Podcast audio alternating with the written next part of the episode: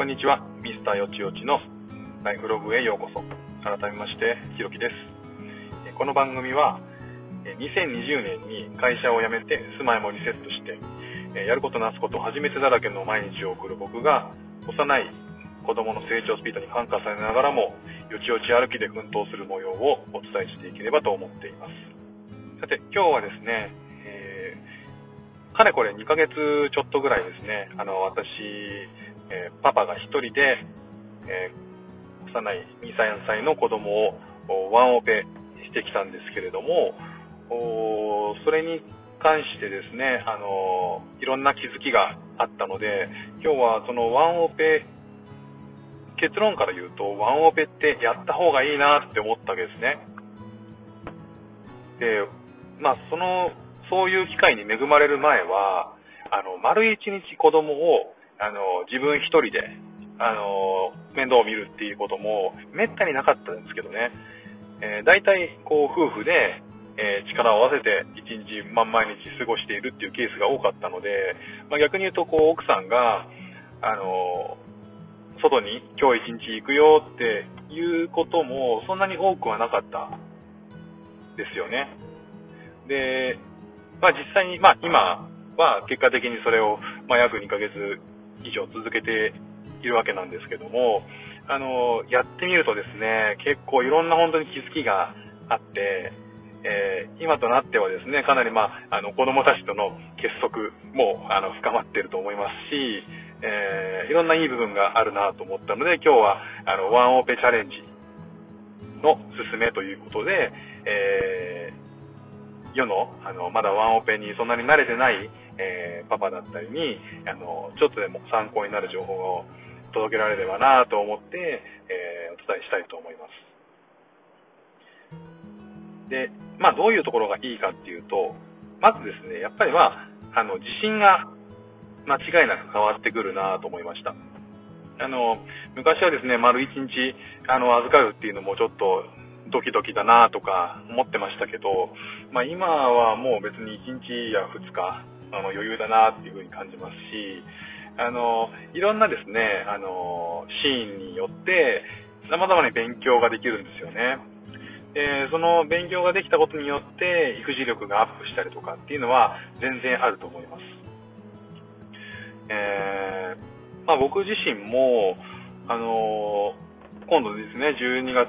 に、えー、シンガポールへの渡航が控えてまして、えー、その渡航のタイミングでですね、僕は、えー、初めて飛行機を乗る2歳と3歳の子供を連れて、えー、まあ、あの、3人で飛行機に乗って向こうに行って、え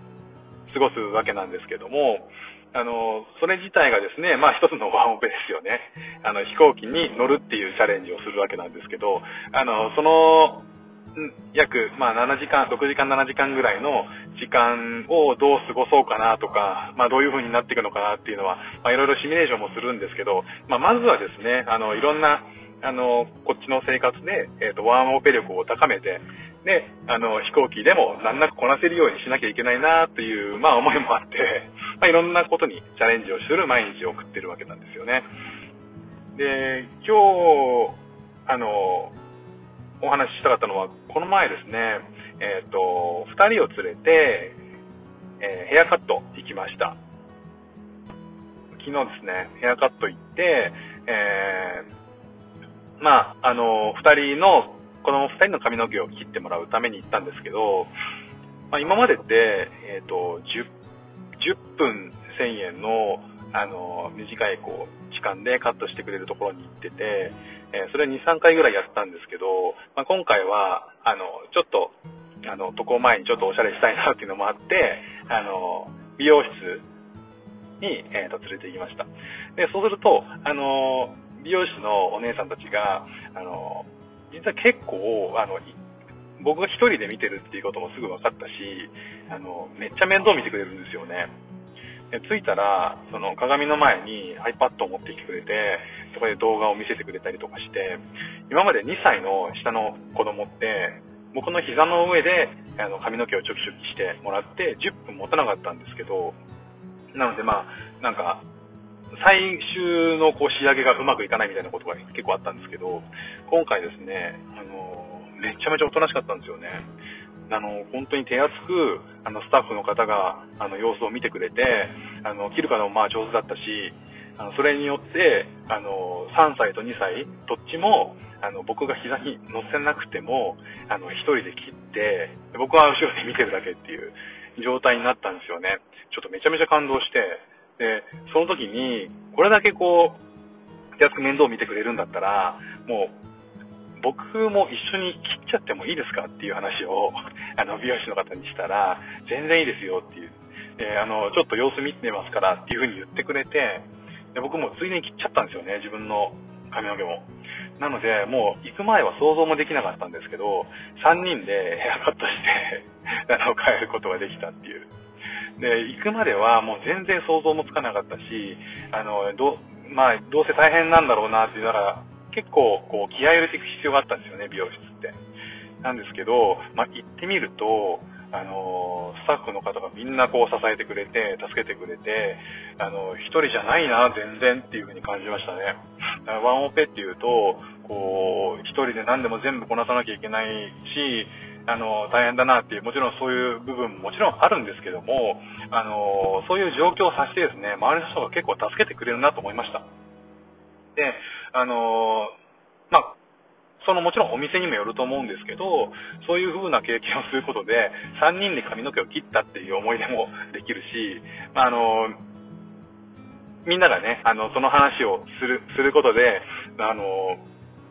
よく行けたねっていう風に言ってくれますし、あの、それはそれで結構楽しいイベントになりましたね。だからこう、ワンオペって、あの、やってみると意外とできちゃうし、あのー、それによって、あの、いろんな部分で自分がこう、あの、ケアしなきゃいけない部分とか、助けてを、助けを求められる部分とか、あの、そういうところに、あの、知識がどんどんついてくるので、じゃあ次今度こういうものやってみようかなとかっていうふうに、どんどん、あの、チャレンジしていけると思います。なので、やってる、こう、ワンオペをする前っていうのはドキドキしちゃうんですけど、まあ、いざ行ってみる。で、そこで、あの、経験したことっていうのを次に活かしてみるっていう風にすることで、あの、育児力が上がるなと感じました。今後ですね、この2ヶ月ぐらいの間の中で、えー、まあ、ランチに行くとか、公園に行くとか、あの、いろんなね、保育園に連れて行くとか、自分で自分自身でやってみたことで気づいたことっていうのが、それぞれ、あの、ありますので、そういったことをですね、このワンオペチャレンジっていうコーナーを使って、えー、お知らせ、お伝えをしていけたらなと思っています。それではまた。